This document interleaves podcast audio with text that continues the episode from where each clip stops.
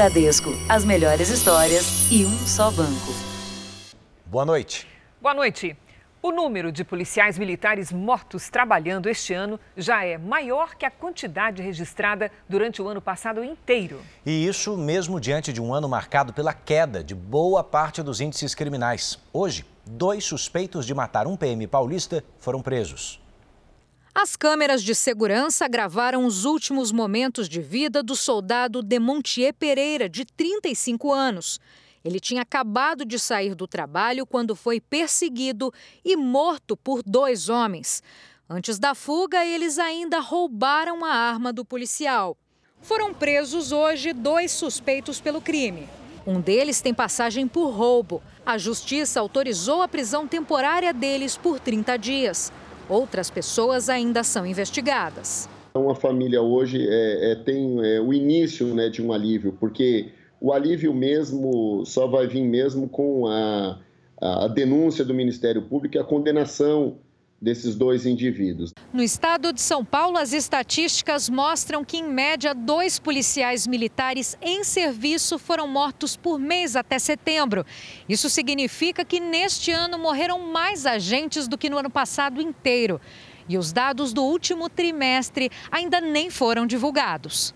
Tomam ciência de que a pessoa que está sendo roubada é policial militar, a sentença de morte é dada na hora ali eles executam qualquer um dos profissionais de segurança hoje. Mesmo um policial altamente preparado, treinado, como é um PM de São Paulo, eles ficam vulneráveis num ataque de surpresa. Veja agora outros destaques do dia. Governo inclui vacina do Butantan no Plano Nacional de Vacinação. Lei do orçamento é aprovada no Congresso. Operação policial atinge família de Marcos Camacho, o Marcola. Em Porto Alegre, moradores de um condomínio são expulsos por traficantes. E o que aconteceu com a jovem que foi engolida por um buraco na calçada?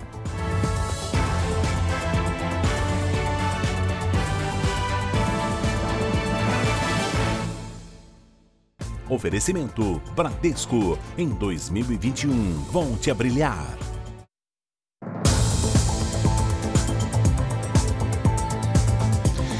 Você está com o Jornal da Record para saber como moradores de um condomínio popular gaúcho foram expulsos por traficantes.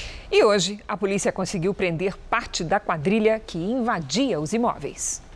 Parece ser apenas o comunicado sobre a venda de um apartamento. Alô, podendo falar? Qual o problema? Eu vendi apartamento, tá? Tô com 4 mil na mão aqui, cara. Meu 4 na mão, vendi. Mas o imóvel pertencia a uma família que foi expulsa pelos criminosos. E a ligação é para o líder do grupo, que está preso. Ele ainda informa como o dinheiro da venda será utilizado para a compra de armas. De acordo com a polícia, o grupo atuava principalmente na cidade de Alvorada, na região metropolitana de Porto Alegre. Eles ameaçavam e expulsavam moradores de um condomínio popular. A gente tem uh, de registro de ocorrências ali uh, em torno de 40 ocorrências. De 40 a 50 ocorrências. Mas a gente estima ali que pelo menos um terço do, do, do condomínio ali tenha, esteja sobre o controle deles. Hoje, cerca de 850 policiais participaram de uma operação para pôr fim aos ataques do grupo. A quadrilha também atuava no tráfico de drogas, roubo de veículos, assaltos, homicídios, corrupção de menores e lavagem de dinheiro. Dos 55 presos, 39 já estavam na cadeia e, mesmo assim, participavam do esquema. Em dois anos de investigação, a polícia apurou que o grupo tomou pelo menos 40 apartamentos e matou 60 pessoas. Muitas vezes, quando o imóvel não virava ponto de tráfico, os moradores eram obrigados a esconder armas e drogas dentro de casa. Se alguém se recusasse a fazer isso, era punido. Segundo a polícia, as famílias expulsas serão recadastradas para poderem voltar para casa. E a investigação segue em busca de outros integrantes da quadrilha. Então, a importância dessa operação é no sentido de restabelecer a tranquilidade dos moradores dentro do seu próprio condomínio, dentro das suas próprias casas, e a partir daí conseguimos então restabelecer a segurança.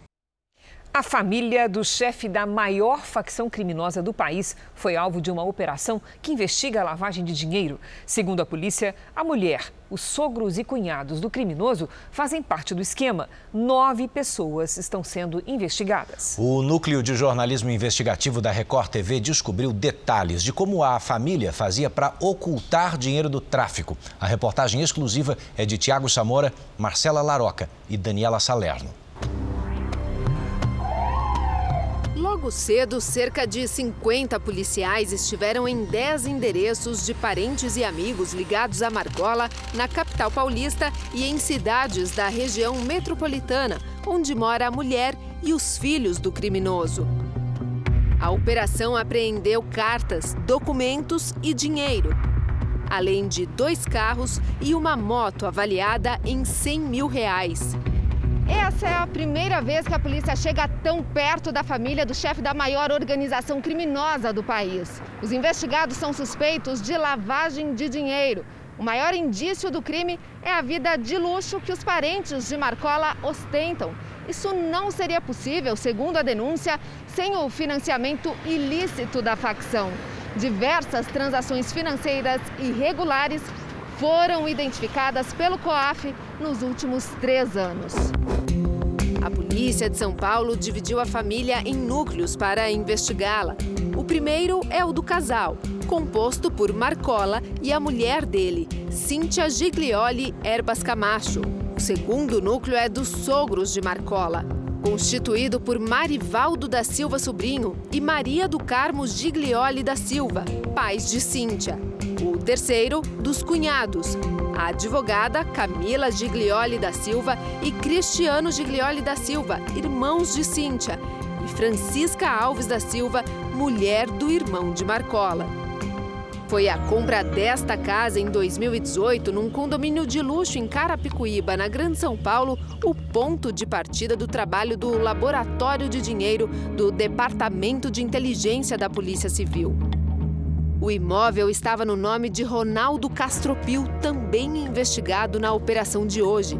O empresário, além de ser dono de postos de combustíveis, é conhecido por participar de corridas de automobilismo. A residência era avaliada em 3 milhões de reais em 2015. Dois anos depois, um contrato de aluguel foi assinado.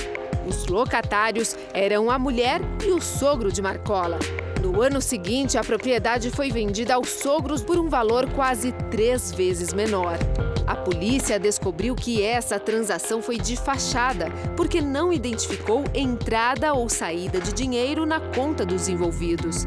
De acordo com as autoridades, negociações bem abaixo do valor de mercado seriam práticas comuns da família de Marcola para lavar dinheiro do tráfico.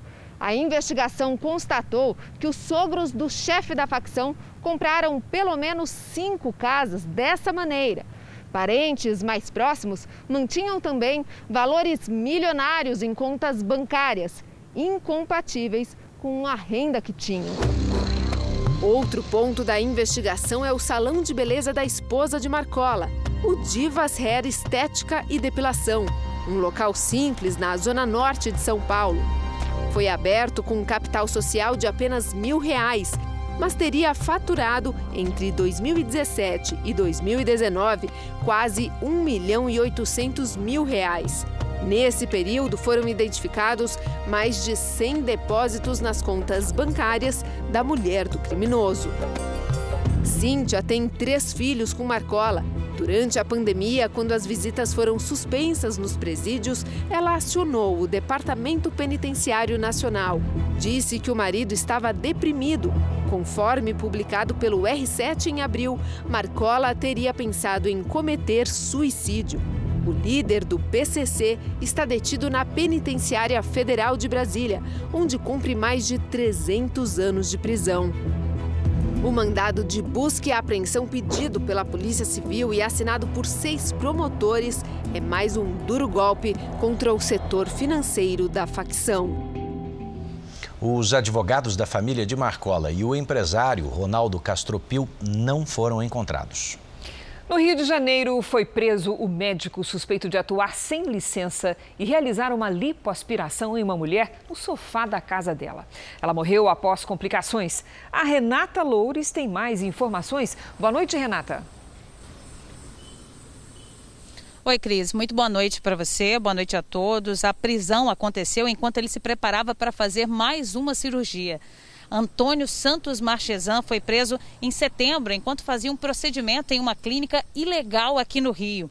Ele foi solto e continuou fazendo as cirurgias em clínicas clandestinas ou na casa das pacientes.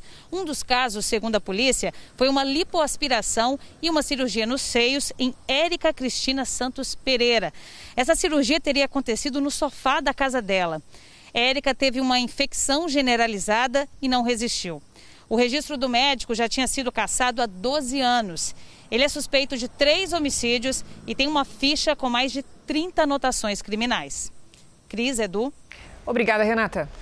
A gente te conta agora que o prefeito de Niterói e um conhecido cineasta brasileiro são investigados pela Polícia Federal. A suspeita é de irregularidades em contratos firmados pela prefeitura com empreiteiras e agências de publicidade. O primeiro compromisso do dia do prefeito de Niterói foi receber a Polícia Federal em casa. Os agentes foram cumprir ordens de busca e apreensão. Rodrigo Neves é investigado em dois casos de corrupção. Um deles é o da construção de um corredor exclusivo de ônibus à Transoceânica. Segundo as investigações, a obra de 9 quilômetros custou 110 milhões de reais a mais do que o previsto. O superfaturamento foi admitido pelos empreiteiros que executaram o serviço. 1% dos contratos realizados é, pelo poder público, no caso o município de Niterói, seria destinado para os conselheiros cooptados. O ex-presidente do Tribunal de Contas do Estado, Jonas Lopes, é também colaborador da Justiça e confirmou o esquema. E disse mais: o prefeito Rodrigo Neves teria intermediado o repasse de propina aos conselheiros para aprovar a licitação. O acordo rendeu 100 mil reais a cada um. A segunda investigação apura irregularidades nos contratos de publicidade assinados durante os dois mandatos de Rodrigo Neves. Os procuradores já sabem que uma única empresa venceu 19 licitações da Prefeitura de Niterói, num total de quase 7 milhões de reais. O dono da empresa é o cineasta René Sampaio, diretor do filme Faroeste Caboclo. Eu juro, eu paro. E também um dos alvos de busca e apreensão. O prefeito de Niterói já havia sido preso em 2018, acusado de participar de um grupo que desviou 10 milhões de reais em contratos da prefeitura. Em nota, Rodrigo Neves classificou a operação de hoje como abusiva e que se trata de perseguição política. Para o Ministério Público Federal, há fortes indícios de crimes praticados pelo prefeito. O Tribunal de Contas do Estado do Rio informou que as ações que deram origem à operação de hoje já tramitam no órgão desde 2017 e que os conselheiros que atuavam em gestões anteriores foram afastados por decisão judicial. A defesa de Jonas Lopes não foi localizada e o cineasta Renê Sampaio não retornou o nosso contato. Hora de atualizar os números de hoje da pandemia. Segundo o Ministério da Saúde, o país atingiu mais de 7 milhões de casos de Covid-19. São 184 mil vidas perdidas. 936 registros de morte só nas últimas 24 horas. Mas também entre ontem e hoje, 64 mil pessoas se recuperaram. No total, já são 6 milhões 132 mil pacientes curados e 724 mil em acompanhamento. O Ministério da Saúde espera começar a vacinação contra a Covid-19 em fevereiro. O Plano Nacional de Imunização inclui novos grupos prioritários e também o uso da vacina do Butantan. Ainda não foi assinada a medida provisória que destina 20 bilhões de reais para a aquisição das doses. A nova versão do Plano Nacional de Imunização foi apresentada no Palácio do Planalto. Se nós conseguirmos manter o planejado do Butantan e da Fiocruz de apresentar a fase 3 dos estudos e toda a documentação da fase 1 e 2 ainda em dezembro à Anvisa e solicitar o registro, nós teremos aí janeiro para análise da Anvisa e possivelmente em meados de fevereiro para frente nós estejamos com essas vacinas recebidas e registradas. Agora, o Ministério da Saúde prevê a compra da vacina produzida pelo Instituto Butantan de São Paulo. De acordo com a estratégia do Ministério, agora são quatro grupos prioritários: trabalhadores da saúde, idosos, indígenas, pessoas com fatores de risco, professores e profissionais de segurança e funcionários do sistema prisional. Além disso, estão agora neste primeiro grupo comunidades ribeirinhas, quilombolas, trabalhadores do transporte coletivo, pessoas em situação de rua, presos e deficientes. A estimativa do governo é vacinar quase 50 milhões de pessoas nas três etapas prioritárias, com a vacinação sendo concluída no Brasil num período de 16 meses. Mas ainda não existe uma data definida para começar a imunização da população. O governo alega que é preciso esperar a Agência Nacional de Vigilância Sanitária aprovar os registros das vacinas. Até o momento, nenhum pedido chegou até a Anvisa. O Ministério da Saúde voltou a defender a assinatura de um termo de consentimento para quem receber uma dose da vacina aprovada de forma emergencial. Nós vamos estudar que grupos poderão receber, grupos limitados em quantidades limitadas. E sim, todos que forem voluntários a receber terão que assumir esse compromisso por escrito. Durante o evento, o presidente Bolsonaro adotou um tom ameno depois de vários conflitos com o governador de São Paulo, João Dória. Mas a grande força que todos nós demonstramos agora é a união para buscar a solução de algo que nos aflige há meses. Se algum de nós extrapolou ou até exagerou, foi no afã de buscar solução. O governo ainda não concluiu a edição da medida provisória que prevê a liberação de 20 bilhões de reais para a compra de vacinas. A previsão era assinar o documento hoje. A expectativa agora é que a definição ocorra nesta semana. Olha, eu conversei há pouco com o governador do Piauí, Wellington Dias, logo depois do encontro com o ministro da Saúde. O governador confirmou que o Ministério da Saúde vai fechar contrato com o Instituto Butantan para a compra da Coronavac. Serão inicialmente 46 milhões de doses e mais 6 milhões até 20 de janeiro. E o Ministério da Saúde também abriu licitação para a compra de 331 mil, milhões de seringas e agulhas para a campanha de vacinação contra a Covid-19.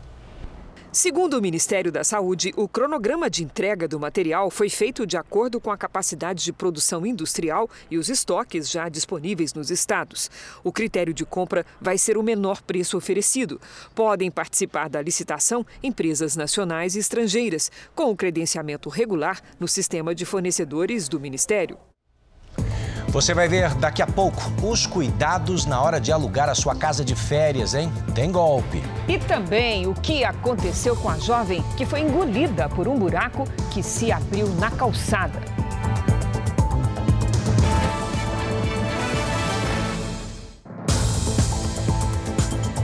Já estamos de volta para você saber que o Congresso Nacional aprovou o projeto de lei das, da Lei de Diretrizes Orçamentárias para o ano que vem. Então vamos a Brasília com o repórter Clébio Cavagnoli, que tem aqui os detalhes. Clébio, boa noite para você. Boa noite, Edu. Cris, de acordo com o texto final, entre estas previsões está o rombo nas contas do governo federal para 2021, que é de quase 250 bilhões de reais. O salário mínimo também foi definido, é de 1.088 reais já a partir de janeiro. A LDO estabelece regras para a elaboração e execução do orçamento federal do próximo ano. O texto segue agora para a sanção do presidente Jair Bolsonaro. Já o orçamento propriamente dito só será votado em 2021. Edu, Cris. Obrigado, Clébio. A aprovação do governo e a confiança no presidente Bolsonaro recuaram. É o que aponta uma pesquisa do Ibope. O presidente participou hoje por videoconferência da cúpula do Mercosul. Na reunião, Jair Bolsonaro defendeu a superação das divergências entre os países que formam o bloco. Atuamos com flexibilidade e pragmatismo para que nossos pontos de convergência prevalecessem sobre nossas diferenças. Aqui no Palácio do Planalto, o presidente reuniu o primeiro escalão do governo, aliados e convidados em uma cerimônia de ação de graças. No discurso, Bolsonaro disse que o país está em uma situação de quase normalidade, apesar do avanço dos casos de contaminação e morte pela Covid-19. Entre os presentes, o Relações Institucionais da Igreja Universal do Reino de Deus e presidente da Unigrejas, Bispo Eduardo Bravo, que fez um balanço deste ano. Vários desafios durante esse ano mas com a fé, a fé sobrenatural, nós conseguimos vencer e estamos vencendo. A Bíblia define a fé como uma segurança do futuro. Também nesta quarta foi divulgada uma pesquisa do IBOP, encomendada pela Confederação Nacional da Indústria, sobre a avaliação do governo de Jair Bolsonaro. Em dezembro, 35% dos entrevistados consideram o governo ótimo ou bom. Os que acham o governo regular são 30%. O percentual dos que avaliam o governo como ruim ou péssimo está em 33%. Não souberam ou não responderam 2% dos ouvidos pela pesquisa. 49% dos entrevistados deputados desaprovam a maneira do presidente governar. 46% aprovam, 5% não sabem, 53% não confiam no presidente e 44% confiam. 3% não sabem. 2 mil brasileiros foram ouvidos em 126 municípios nos dias 5 e 8 de dezembro. A margem de erro é de 2 pontos percentuais, para mais ou para menos. O nível de confiança é de 95%. A seguir, motorista não consegue evitar o tombamento de carreta em rodovia. E também, todo mundo tem a sua, mas muitos não usam a máscara contra o coronavírus. Já já.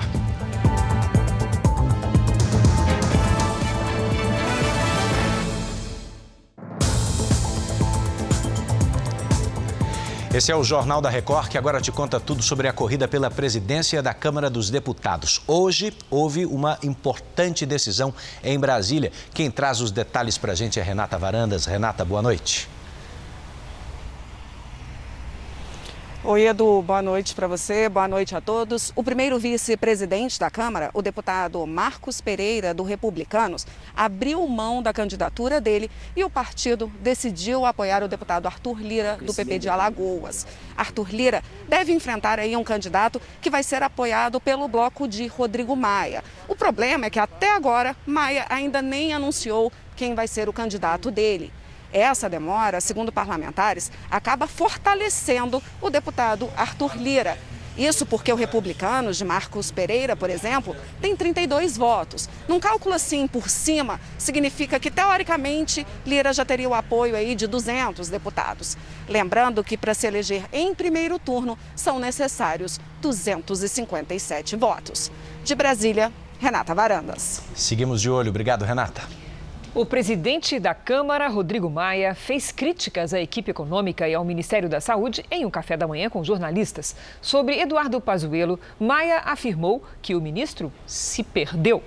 Eu acho que ele se perdeu na gestão do ministério e acho que ele pode, sem dúvida nenhuma, além de prejudicar muito a imagem do Exército Brasileiro, ele pode é, comprometer muito com essa falta de organização, com essa incompetência é, tanto a solução para a vacina como a solução para esse aumento no número de infectados e mortes, que precisaria de uma articulação melhor, de melhor qualidade entre o governo federal, estados e municípios. Maia falou também sobre o ministro da Economia, Paulo Guedes. Acho que o Paulo Guedes, infelizmente, é, pelo que ele representa, pelas políticas que defende, eu acho que ele está enfraquecido e não é bom para o Brasil. Era bom que é tudo aquilo que foi prometido, redução geral déficit primário, né, modernizar o Estado, reformas do lado das despesas, elas pudessem ter avançado mais. Mas eu acho que o enfraquecimento do Paulo nos últimos meses também atrapalhou esse planejamento que tinha sido construído, que estava atrasado por parte do governo, mas que tinha sido construído de forma correta pelo ministro da Economia. Os ministérios da Saúde e da Economia não vão comentar as declarações de Rodrigo Maia. O ministro-chefe do Gabinete de Segurança Institucional, Augusto Heleno, afirmou em manifestação enviada ao Supremo Tribunal Federal que o órgão não produziu relatórios para ajudar a defesa do senador Flávio Bolsonaro, filho do presidente da República. O ministro responde à solicitação feita pela ministra Carmen Lúcia do Supremo. Os supostos relatórios teriam sido feitos para auxiliar o senador no inquérito das operações financeiras suspeitas da Assembleia Legislativa do Rio de Janeiro. O Supremo Tribunal Federal começou a julgar a possibilidade de a vacinação contra a Covid-19 ser obrigatória. O único voto da sessão de hoje foi do ministro Ricardo Lewandowski, a favor de que estados e municípios sejam autorizados a obrigar a imunização. O julgamento será retomado amanhã. De Brasília para o Rio de Janeiro, onde um homem morreu e 15 pessoas ficaram feridas num grave acidente. As vítimas estavam numa van que fazia transporte clandestino e capotou. Ouvi pedido de socorro, ouvi grito. Lembro que ele perdeu o freio, né? perdeu a direção e foi, capotou, bateu na árvore. Dulcineia escapou com ferimentos leves. Ela seguia para o trabalho quando o acidente aconteceu. A van capotou na Avenida Brasil, via expressa que liga a Zona Oeste ao centro do Rio. Outros 15 passageiros ficaram feridos. Um deles foi levado de helicóptero para o hospital, mas não resistiu. Testemunhas contaram que o motorista perdeu o controle depois que um pneu estourou. Tanto o motorista quanto o proprietário da van podem responder por homicídio culposo. De acordo com o Detran, o veículo estava com a documentação vencida há três anos. Agora a polícia aguarda o resultado da perícia e também o depoimento dos passageiros para saber se a lotação máxima permitida foi ultrapassada. Nós vamos buscar também testemunhas do local, filmagens, tudo que possa colaborar para que nós esclareçamos essa situação. Uma das hipóteses é de que a van teria levado mais pessoas do que de costume, por causa da paralisação de rodoviários que prejudicou o transporte do Rio pela manhã.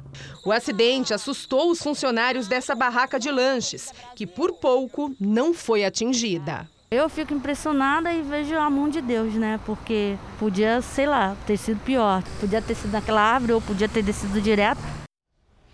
Agora, outra imagem impressionante, você vai ver o exato momento em que uma carreta tomba em Santa Catarina. Motoristas que vinham atrás não conseguiram avisar o motorista que a carga estava solta. O caminhão seguia pela BR-470 e a instabilidade da carga já havia chamado a atenção dos motoristas que vinham logo atrás. Quando ele passou pelo trevo de acesso à cidade de Ascurra, o volume se desloca, puxa o caminhão para o lado e causa o tombamento. Apesar do susto, o motorista nada sofreu. Olha, 2020 foi, claro, um ano difícil, né? Cheio de trabalho, muito pouco lazer. Com a chegada das festas de fim de ano, a procura por imóveis para a temporada aumentou e muito. São famílias buscando locais para se reunirem e relaxarem. Infelizmente, na mesma proporção, aumenta a incidência de golpes. Um respiro para se despedir de 2020 com tranquilidade e segurança. O que muitas famílias querem é passar alguns dias num espaço como esse, mais amplo, arejado, rodeado de verde, se possível, à beira de uma piscina. Mas é preciso tomar cuidado. Junto com o interesse pelas casas de temporada, o número de golpes também cresceu. Depois de muita pesquisa, a fisioterapeuta se encantou por essa casa, no litoral norte de São Paulo. Fez a reserva por um site confiável, mas não recebeu a confirmação das datas. Quando questionou por mensagem, a suposta dona disse que se tratava de uma pane no sistema e que a casa estava disponível. Bastava depositar o dinheiro na conta dela.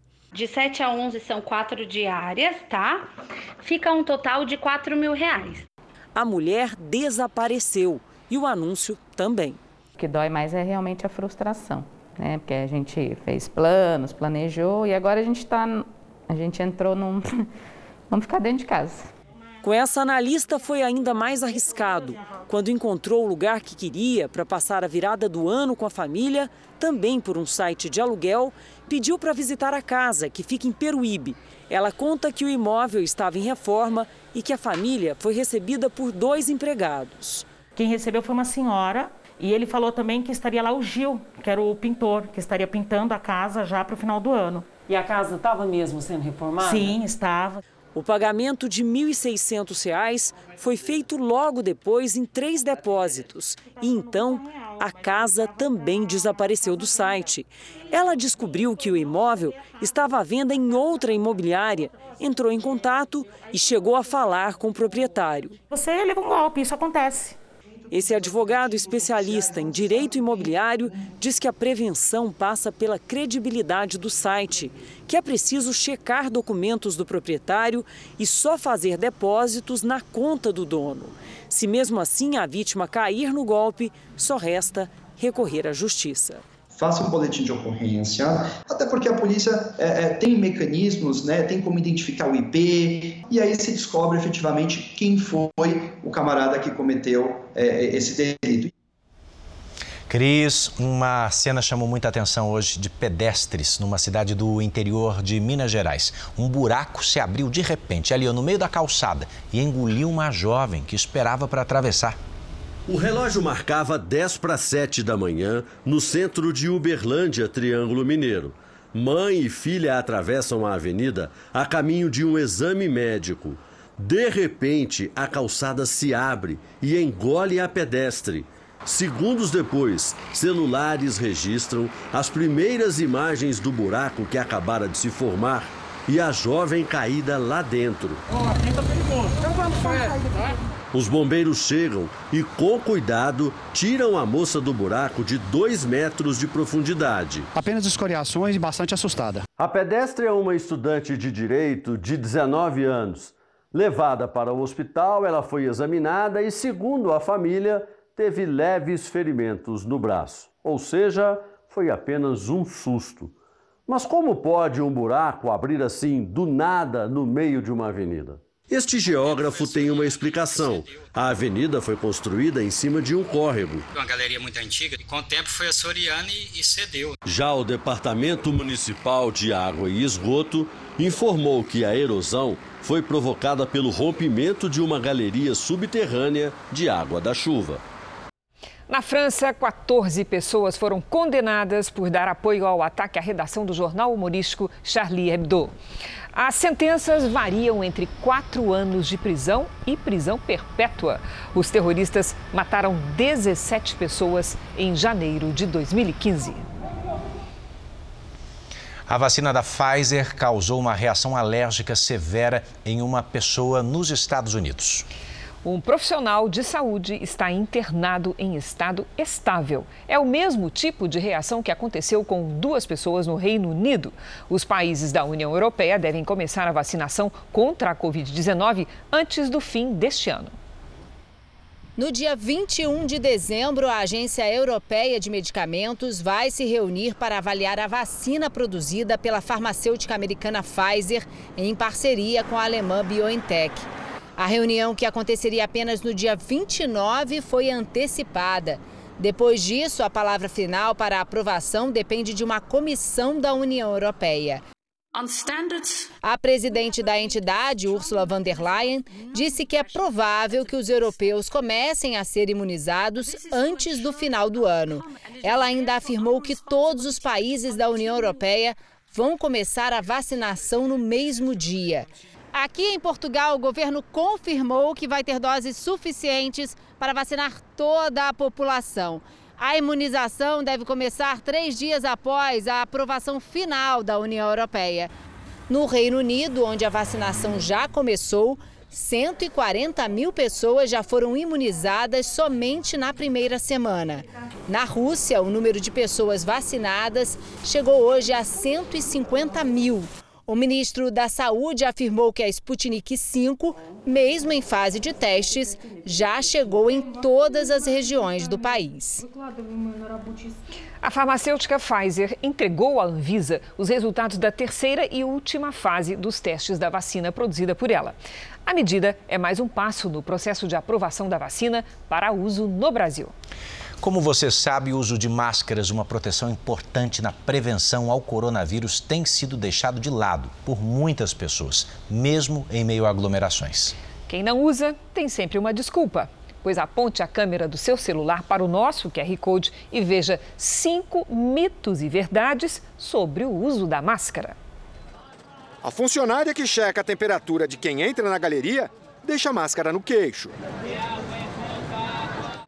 Estamos na região de comércio popular do Brás. Distanciamento não existe. Máscara, todo mundo tem, mas nem todo mundo usa.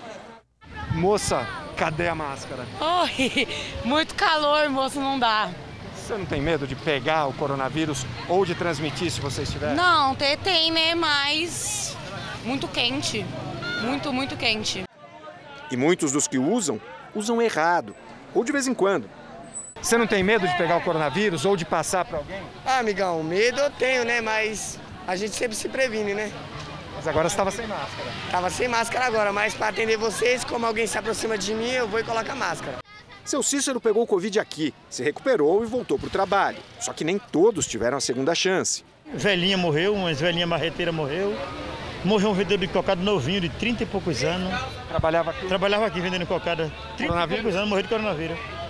Esse comportamento se repete não só em áreas populares. No Parque do Ibirapuera, não é difícil encontrar gente com a máscara no pescoço ou no braço.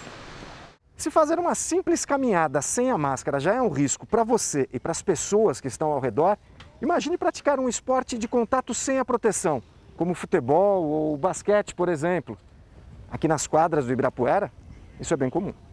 Flagramos grupos sem máscaras nas quatro quadras por onde passamos, todos bem ao lado das faixas que alertam sobre as regras. Um decreto estadual prevê multa de 524 reais para as pessoas que descumprirem a obrigatoriedade do uso da máscara e de mais de 5 mil reais para os estabelecimentos. Esses esportes físicos que envolvem essa questão do contato, eles aumentam a transmissibilidade, né? Você vai estar encostando nas pessoas, você vai estar sem máscara, então potencializam a transmissão da doença. Desrespeitar os protocolos de segurança é desrespeitar quem está fazendo a sua parte.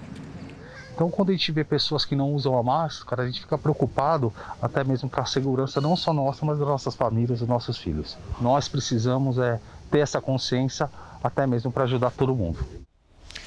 Bom, sobre isso, a Secretaria de Estado da Saúde de São Paulo disse que intensificou as ações da vigilância sanitária para verificar o uso de máscaras e também para inibir aglomerações em estabelecimentos comerciais. Desde 1 de julho, são mais de 110 mil estabelecimentos inspecionados e 1.200 autuações. A Secretaria de Saúde de São Paulo confirmou agora há pouco o primeiro caso de reinfecção pelo coronavírus no estado. A paciente é uma mulher de 41 anos que mora na região de São, de São José do Rio Preto, no interior paulista. Ela teve dois diagnósticos positivos em um intervalo de 145 dias. A confirmação foi feita pelo laboratório do Instituto Adolfo Lutz. E esta é uma semana de luto no futebol por causa da Covid-19. Hoje, um ídolo do Fluminense perdeu a batalha para o vírus.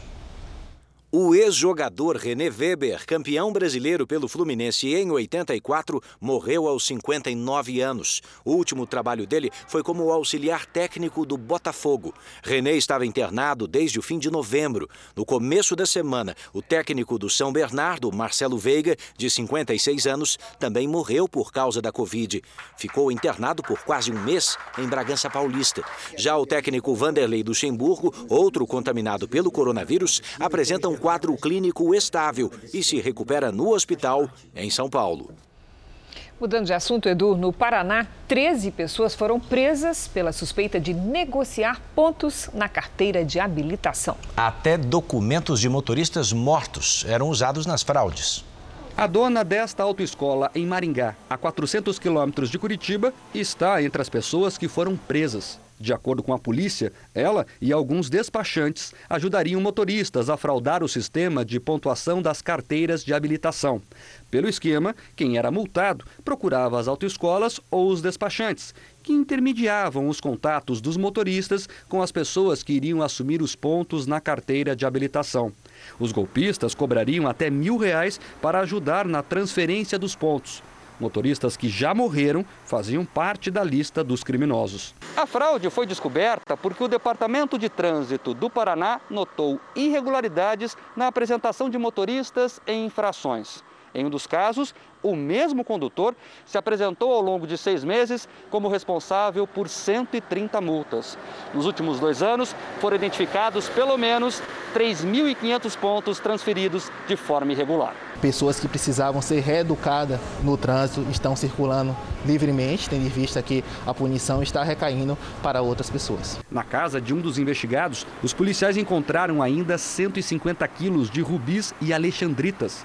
As pedras estavam em estado bruto e vão ter a origem investigada. Os presos vão responder por falsidade ideológica e associação criminosa. O Detran diz que está atualizando os sistemas para impedir novas fraudes. Nós estamos impondo novas rotinas para apurar essas indicações fraudulentas. A desoneração da folha de pagamento de 17 setores da economia é uma medida que interessa a mais de 6 milhões de trabalhadores brasileiros. O Congresso Nacional decidiu prorrogá-la até o fim do ano que vem. Agora, a Advocacia Geral da União recorreu ao Supremo Tribunal Federal para questionar a decisão dos parlamentares. Se a desoneração for suspensa, como quer o governo, milhões de trabalhadores podem perder seus empregos. Segundo especialistas ouvidos aqui pelo Jornal da Record, essa judicialização também representa um desrespeito a uma decisão soberana do Congresso. Parlamentares, entidades e economistas criticaram a ação do Poder Executivo e disseram que ela vai provocar insegurança jurídica, além de agravar a crise econômica e o desemprego.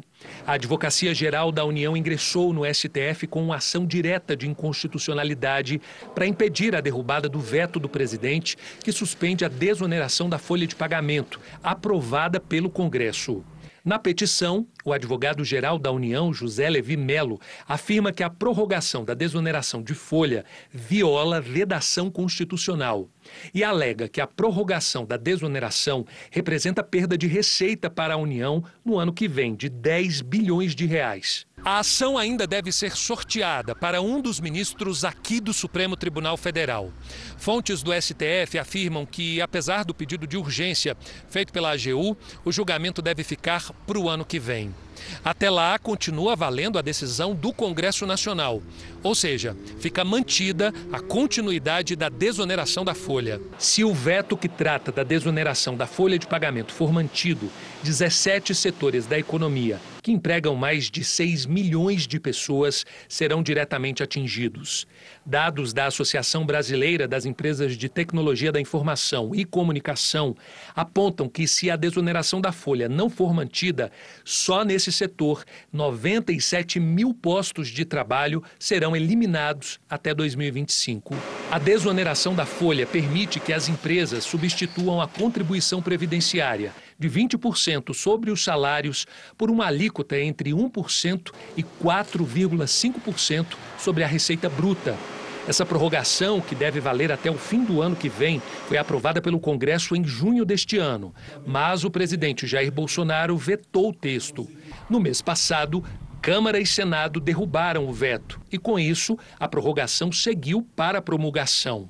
Parlamentares não aprovam a tentativa do governo de ir à Justiça para modificar uma decisão do Congresso Nacional. Ao votar a desoneração e depois ao derrubar o veto da desoneração imposto pelo presidente, por duas vezes o Congresso Nacional disse tem que ter a desoneração para esses setores em 2021. O que eu espero é que o Supremo Tribunal Federal não dê guarida a essa iniciativa que apenas vai dar insegurança jurídica em 2021 o ano de sair da crise sanitária e sair da crise econômica e o ano de se acabar, diminuir o desemprego que graça nesse país. Para este economista, o fato de o governo não aceitar a continuação da desoneração é mais uma questão política do que técnica. Claro que isso é sempre utilizado com fins mais ou menos políticos, dependendo das circunstâncias. Porque quando a gente eh, não quer conceder algum benefício, é, basta alegar que há dificuldades de caixa ou então a falta de indicação de fonte de recursos correspondentes. Por exemplo, há poucos dias atrás, quando se é, eliminou a incidência tributária sobre a importação de armas, é, quando se baixou a medida, o executivo baixou a medida, ninguém cogitou de haver uma perda de arrecadação ou não e de quanto seria essa perda. Essa jurista explica que os questionamentos apresentados pelo governo são infundados e inconsistentes. A medida foi aprovada no Congresso Nacional justamente para preservar empregos e preservar a renda de 17 setores que são diretamente afetados com essa medida de desoneração. Nós temos também aqui uma série de medidas que já foram adotadas pelo próprio governo para fazer frente a esse, é, a esse novo, essa nova prorrogação.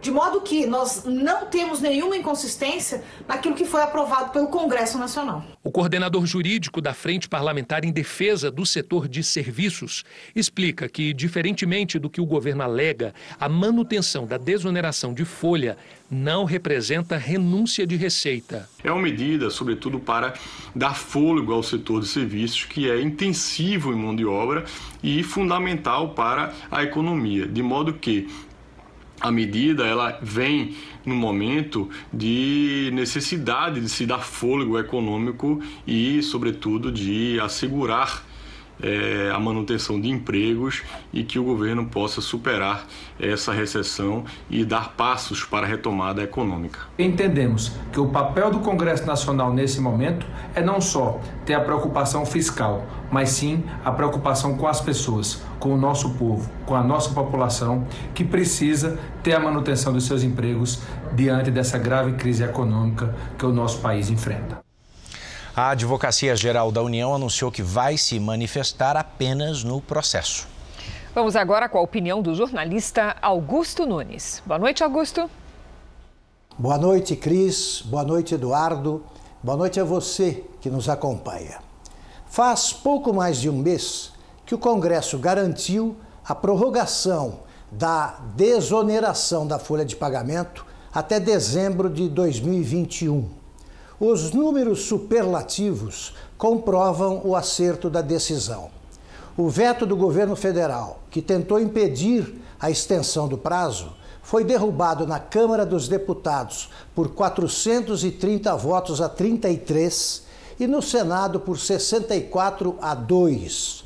Nesta quarta-feira, surpreendentemente, o governo recorreu ao Supremo Tribunal Federal para insistir na imediata extinção de um instrumento legal que ajudou a livrar do estado de coma 17 setores da economia. Essa teimosia de parte do governo é mais que uma ameaça ao crescimento econômico, é mais que uma prova de insensibilidade diante do inevitável aumento do desemprego e do enfraquecimento de setores vitais para a saúde da economia. A apresentação do recurso é, sobretudo, um ato de desrespeito ao poder legislativo, uma prova de menosprezo pelas decisões dos representantes do povo. Antes que o Supremo tenha de restabelecer o equilíbrio entre os poderes com a rejeição do recurso, o presidente Jair Bolsonaro deveria determinar sua retirada. Seria uma demonstração inequívoca de que o crescimento econômico é efetivamente uma das prioridades inegociáveis do seu governo. Em boa parte do Brasil, a previsão é que as pancadas de chuva vão continuar. Está de volta conosco a Lidiane Sayuri.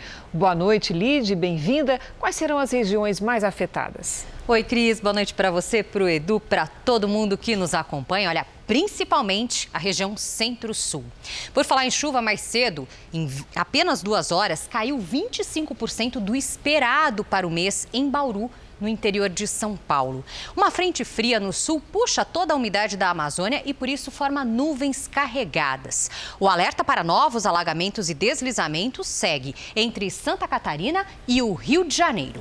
E os reservatórios do Sudeste, Lidiane, já estão melhorando com essa situação? Pouco, viu, Cris? Olha só, o sistema Cantareira, em São Paulo, ainda opera em alerta, abaixo dos 40%. De ontem para hoje, o nível subiu 0,3%. Parece pouco, né? Mas essa quantidade equivale a 155 piscinas olímpicas. No interior do Nordeste e do Espírito Santo, até o leste de Mato Grosso, pouca umidade e é por isso que as nuvens de chuva não se formam. Agora, lá na ponta do Brasil, o encontro de ventos dos dois hemisférios, aqui nessa escadinha, forma assim nuvens carregadas. A chuva pode ser intensa no Amapá e também no norte do Pará. Nas outras áreas do norte e de Mato Grosso, apenas pancadas. Em Porto Alegre, máxima de 32 graus amanhã. Em Cuiabá, também Palmas e Porto Velho, máxima de 35. No Rio e em São Paulo, temporais no fim do dia, com máximas de 37 e 27 graus. Cris. Obrigada, Lídia. Até, Até amanhã. amanhã. E olha aqui, uma pessoa arrematou por quase 500 mil reais a oportunidade de chegar mais perto da obra-prima de Leonardo da Vinci, a Mona Lisa. Bom, essa e outras experiências fizeram parte de um leilão promovido pelo Louvre, em Paris, para arrecadar fundos. O quadro fica no museu atrás de um cordão de isolamento e é protegido por um vidro blindado. O vencedor desse leilão não teve a identidade revelada. Ele vai poder se aproximar agora durante a inspeção anual feita na obra. A Mona Lisa foi pintada há pouco mais de 500 anos por Leonardo da Vinci. Uma imagem que viralizou na internet chamou a atenção para o cuidado e o carinho com uma cachorrinha acostumada a andar pela região metropolitana de Goiânia. É, para protegê-la da chuva, policiais deram um jeitinho para que ela ficasse aquecida e com alimentos. As imagens feitas por uma câmera de segurança mostram os policiais ajeitando um cantinho com uma coberta e com água e comida. Logo depois aparece o animal, que não perde tempo e vai se alimentar. Conversei com meu parceiro, falei, ó, a cachorrinha deve estar com muita fome, parece que ela tá barriguda, né? Ela é gordinha, então conseguimos com os conhecidos aqui do bairro, duas quadras abaixo, um cobertor e alimentação. Para proteger da chuva, colocaram o edredom e a comida na cobertura deste açougue. No dia seguinte, o Marcelo viu que estava tudo arrumadinho e decidiu checar. Eu esqueci um equipamento também desligado, vim aqui e deparei com aquela situação, né? Cama, comida para cachorro, né? Puxei as câmeras para ver quem que era, eram os policiais. A imagem foi compartilhada com amigos e não teve jeito. Viralizou. Foi uma ação despretensiosa. Jamais imaginaríamos a repercussão que daria. Fizemos de bom, de bom coração, sem intuito nenhum. A cachorra se chama Gordinha. Ela circula pelas ruas do bairro há pelo menos quatro anos e é bastante querida. Os PMs não tinham certeza, mas ela realmente está prenha e prestes a ter filhotinhos.